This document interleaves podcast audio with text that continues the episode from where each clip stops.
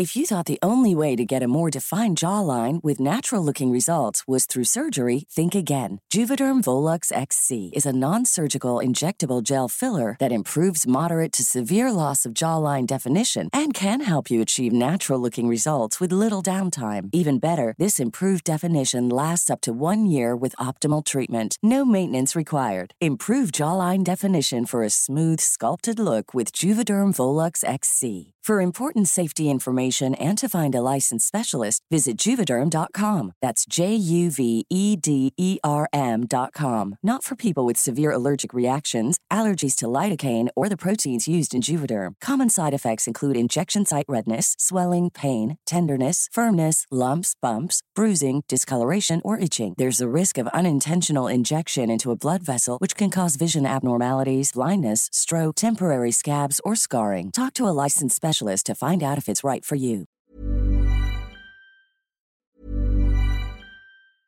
Hey, I'm Ryan Reynolds. Recently, I asked Mint Mobile's legal team if big wireless companies are allowed to raise prices due to inflation. They said yes. And then when I asked if raising prices technically violates those onerous two year contracts, they said, What the f are you talking about, you insane Hollywood ass? So to recap, we're cutting the price of Mint Unlimited from $30 a month to just $15 a month. Give it a try at mintmobile.com slash switch. $45 up front for three months plus taxes and fees. Promoting for new customers for limited time. Unlimited more than 40 gigabytes per month. Slows. Full terms at mintmobile.com. If you're looking for plump lips that last, you need to know about Juvederm lip fillers. With Juvederm Volbella XC and Juvederm Ultra XC, your lip look, whether it's subtle or bold, can last up to one full year with optimal treatment and no additional maintenance. Find a licensed specialist and see if it's right for you at juvederm.com today. That's J U V E D E R M.com. Add fullness to lips in adults over 21 with Juvederm Volbella XC or Juvederm Ultra XC. Do not use if you have severe allergies or a history of severe allergic reactions, or if you're allergic to lidocaine or the proteins used in Juvederm. Tell your doctor if you have a history of scarring or taking medicines that decrease the body's immune response or that can prolong bleeding. Common side effects include injection site redness, swelling, pain, tenderness, firmness, lumps, bumps, bruising, discoloration, or itching. As with all fillers, there's a rare risk of unintentional injection into a blood vessel, which can cause vision abnormalities, blindness, stroke, temporary scabs, or scarring. For full important safety information, visit juvederm.com. Heraldo Podcast, un lugar para tus oídos. Que nadie nos olvide. Feminicidio de Diana Celina González Hernández, Puebla, Puebla, 21 de diciembre del 2019. Diana Celina González Hernández salió de Álamo, Veracruz, el pueblo que la vio crecer, para poder alcanzar un sueño, el de estudiar y conocer el mundo. No lo logró, aunque el esfuerzo y la dedicación no faltaron, porque a ella, a ella le quitaron la vida. La asesinaron. La ciudad que eligió para forjar el camino de sus sueños fue Puebla, la capital del estado con el mismo nombre que en 2021 terminó siendo la undécima entidad con más delitos de feminicidio en el país, con 37 registrados por el Secretariado Ejecutivo del Sistema Nacional de Seguridad Pública. Llegó en 2012 para estudiar en la UAP, la licenciatura en Comercio Internacional. Diana era una niña de dieces, siempre con los primeros lugares y concursante en Olimpiadas del Conocimiento. ¿Cómo no la íbamos a apoyar? Recuerda, su madre, Lourdes. A mí me, me daba mucha emoción de ver que ella tenía esas ganas de, de, de en todo, en todo, en todo. Entonces, pues yo la apoyé y dije yo que bueno, me gusta como madre, pues quiero que salga adelante, que sea más que yo todavía, que aprenda, que conozca. A Diana no le costaba trabajo hacer amigos, su proceso de adaptación en Puebla fue rápido tanto en la universidad como en la pensión que habitó en sus años de estudiante. En los periodos vacacionales se iba a Álamo para ver a su familia y ellos constantemente viajaban a Puebla para poder estar con ella. Para 2016, cuando ya había terminado la carrera, inmediatamente comenzó a trabajar en una empresa de logística. Le gustaba mucho la responsabilidad y las tareas que ahí realizaba. Pasado algún tiempo, un ex compañero de la UAP le planteó la posibilidad de cambiarse de empresa a una transnacional en la que le iban a pagar más y en la que podría cumplir su sueño de viajar por el carácter extranjero de la compañía. Motivada por esas promesas, Diana llegó a Jazz Forwarding, en efecto, una empresa, una empresa global que se describe como la líder para promover mercancías en todas partes del mundo. La llegada a este lugar no le convenció del todo a la señora Lourdes, aunque en efecto el sueldo era mejor y parecía ser el sitio en el que Diana podría llevar a cabo sus sueños. Había situaciones que pues no lograba entender. Una de las situaciones tenía que ver con la convivencia entre compañeros, pues Diana le contó que lo que no le gustaba de la compañía era que ocasionalmente tenía que pagar el consumo de sus compañeros de comida, alcohol y botanas.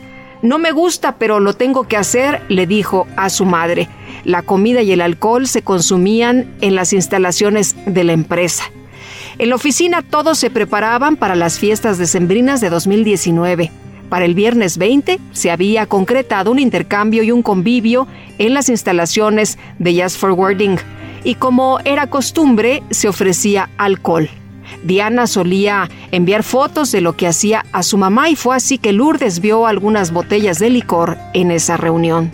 Los compañeros de trabajo siguieron la fiesta y se dirigieron a un bar karaoke Cantabria, pero no fueron solos, también acudió un invitado de Octavio Sebastián, colega de Diana. De hecho, y a pesar de no ser miembro de la empresa, este sujeto entró al edificio a convivir. Su nombre, Sergio Alonso. Una vez en el bar y por videos que proporcionó el dueño del establecimiento directamente a la familia, se puede ver al grupo de forma normal hasta que Sergio saca una botella de ron marca Bacardí. No se sabe con exactitud si fue adquirida en Cantabria o si la traía consigo. Lo que sí es que inmediatamente después de que Diana tomó de ella se descompuso totalmente. Con la joven completamente fuera de sí, los videos registraron el momento en que Sergio la saca del lugar y se la lleva. Mientras, Eduardo, el compañero que invitó a Diana a formar parte de la empresa, tomó su chamarra y también su celular. Los videos lo registran. Sin embargo, él jamás ha admitido haberlo hecho. Todo ocurrió en la madrugada del 21 de diciembre. Para celebrar la Nochebuena, la familia González Hernández tenía planeado acudir a visitar a Diana. Ella había dispuesto todo para esa noche y se mantenía en constante comunicación con ellos para ultimar detalles de la cena. Así que las llamadas comenzaron a surgir la mañana del sábado 21, pero no hubo respuesta de la joven. Las horas pasaron y no se sabía nada de Diana. La familia comenzó a asustarse y a través de redes sociales llegaron a las personas que habían estado con ella horas antes dieron con Manuel Cuautle, quien al ser contactado, en un principio dijo no conocer a nadie con el nombre de Diana. Tras insistir, le confesó que se había salido de ese bar acompañada de Sergio. Doña Lourdes, su esposo y un tío de Diana viajaron de inmediato a Puebla y comenzaron a buscar a la joven de 25 años. Fueron a la empresa justamente, a Jazz Forwarding, y le pidieron a Octavio Sebastián que los llevara hasta la casa de Sergio, quien se había salido con Diana. Él aceptó, pero hasta el momento no se sabe por qué condujo a la familia a un domicilio falso. Mientras todo esto ocurría, la denuncia ya se había presentado ante las autoridades correspondientes. Al poner la denuncia, yo no sé cómo es que a mí me llega una foto no tengo la menor idea, ahorita se lo digo sinceramente porque no tenía yo cabeza en ese entonces, estaba totalmente bloqueada, me llegó la imagen de, de Sergio, bueno yo no sabía que era él, pero me llegó una imagen de un individuo dentro de un carro y está muerto. El personal de la Fiscalía de Puebla le dijo a la familia, sin antes hacer una investigación o acudir al domicilio de Sergio para buscar a Diana, que el sujeto que se llevó a su hija se mató porque estaba loco, recuerda la señora Lourdes. El que se llevó a su hija se mató porque estaba loco, padecía esquizofrenia, eh, vio cómo mataron a su papá de niño y ya le digo, no, ¿a dónde está mi hija? Porque a mí no me interesa lo del tipo, a mí me interesa dónde está Diana, no me interesa si el tipo estaba loco, no, yo quiero a mi hija. Lourdes no se quedó con aquella versión que había obtenido ante las autoridades. Regresó al hotel donde se estaba hospedando y comenzó a pedir ayuda a los poblanos a través de grupos de Facebook. Fue así como dio con el verdadero domicilio de Sergio, con las placas U BF 4663 de su Mazda negro, en el que se había llevado a Diana y también con la identidad de sus padres. No era verdad que el papá hubiera muerto. Con toda la información que recabó la familia, pidieron a la fiscalía revisar las cámaras del C5. Sí lo hicieron, pero de los años 2010 al 2015. Se logró hacer un cateo al verdadero domicilio de Sergio, pero lo único que se halló fue un ticket de compra de Home Depot en un bote de basura y manchas de sangre en el baño y en las columnas. Ese documento marcaba que se había hecho la compra de una caja de bolsas negras, cinta a gaffer y una paleta payaso. Los videos de seguridad de dicho establecimiento confirman que fue Sergio quien realizó la compra el 22 de diciembre.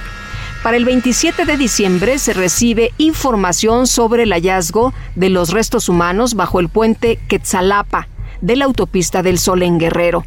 Algunos medios de comunicación mencionaron que dichos restos eran de un hombre, con lo que la familia aún guardaba la esperanza de que no fuera Diana.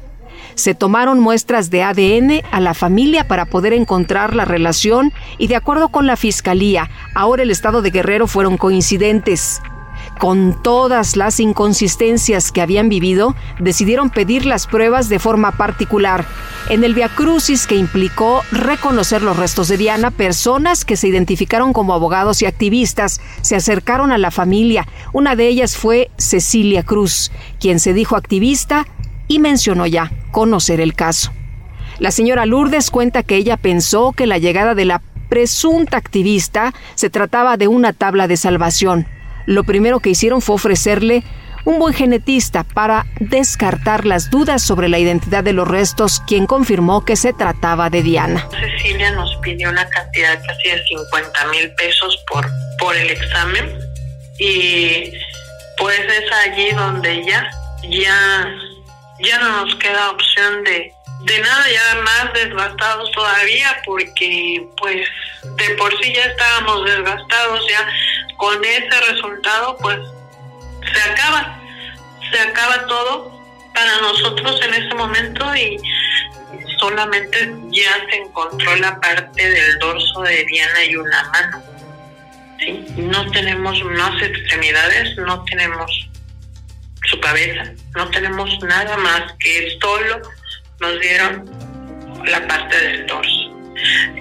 No, nosotros hablamos con el genetista y, y, o sea, le dijimos, señor, queremos un buen trabajo, ¿sí? Eh, si mediante las larvas, porque tenían las larvas del cuerpo, se pudiera determinar si Diana fue envenenada, fue intoxicada con algún tipo de, no sé, de sustancia, si en el cuerpo había algún líquido, porque el líquido era eh, el cuerpo de ella, lo poco de que había de su torso estaba gelatinoso, no, no, no era normal, no era la descomposición de un cuerpo normal. Es más, la Fiscalía de Guerrero todavía es más inepta todavía que la de Puebla, o ya no sé quién es más inepto o si es empate, porque nosotros nos trasladamos a Quetzalapa, nosotros hemos, hemos caminado, hemos recorrido todos los puntos que hemos encontrado en el celular de Diana y del celular del sujeto, porque también pedimos la sábana de llamadas y todos los datos de ubicación de este sujeto y hemos seguido paso a paso. El chip con el número de Diana fue recuperado. Ahí la señora Lourdes pudo desmentir lo que le habían comentado que fue su hija quien invitó a Sergio a la reunión en la empresa, en Jazz Forwarding. Ella jamás interactuó con él. Quien lo llama al convivio fue Daniela Rosas García, pero al preguntar, nadie sabe nada. Sergio fue hallado muerto en su Mazda negro. Tenía un disparo en la cabeza. Algunos medios de comunicación mencionaron que el cuerpo tenía más disparos. También se dijo que había sufrido un accidente. Finalmente, la fiscalía lo marcó como suicidio. Él apareció en una zona muy cercana a donde se encontraron los restos. La exnovia del sujeto fue llamada a declarar y es la única persona que menciona haber hablado con él y deja asentado que le confesó haber cometido algo horrible que no tiene solución. La sábana del celular de Sergio tiene llamadas con ella y con un familiar. Se sabe que se dirigía a Acapulco y se desvió en Cuernavaca, pero ninguna autoridad siguió el rastro en información en poder de la madre de Diana, misma que le llegó por medios tan informales como las redes sociales, ella sabe que Sergio tenía relaciones con trabajadoras de la Fiscalía de Puebla, incluso aparecen algunas fotografías con placas de esta dependencia. El cuerpo de Sergio fue cremado sin reparar en hacerle estudios, algún análisis que buscara el ADN de Diana en su ropa. Porque lo creman, todo lo hacen inmediatamente y también en el, en el forense, o sea, no, no retienen la ropa, la entregan, o sea, todo, todo lo hicieron como si ya estuviera calculado, si es que el individuo está muerto, porque hasta eso, ahora ya digo yo, bueno, a lo mejor ni está muerto, ni lo que estén haciendo pasar por muerto, no, no lo sé. El de Diana Celina González Hernández fue un feminicidio. Que nadie nos olvide. Esta historia cuenta con la autorización de las víctimas indirectas. Que nadie nos olvide es un reportaje original del Heraldo Podcast, escrito por Paola Sánchez, editado por María José Serrano. El diseño de audio es de Alberto García. Yo soy Guadalupe Juárez.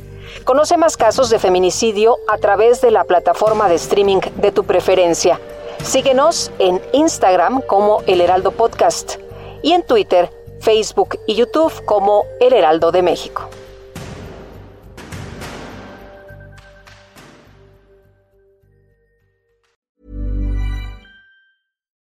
Botox Cosmetic, out of botulinum toxin A, FDA approved for over 20 years. So, talk to your specialist to see if Botox Cosmetic is right for you. For full prescribing information, including boxed warning, visit BotoxCosmetic.com or call 877-351-0300. Remember to ask for Botox Cosmetic by name. To see for yourself and learn more, visit BotoxCosmetic.com. That's BotoxCosmetic.com.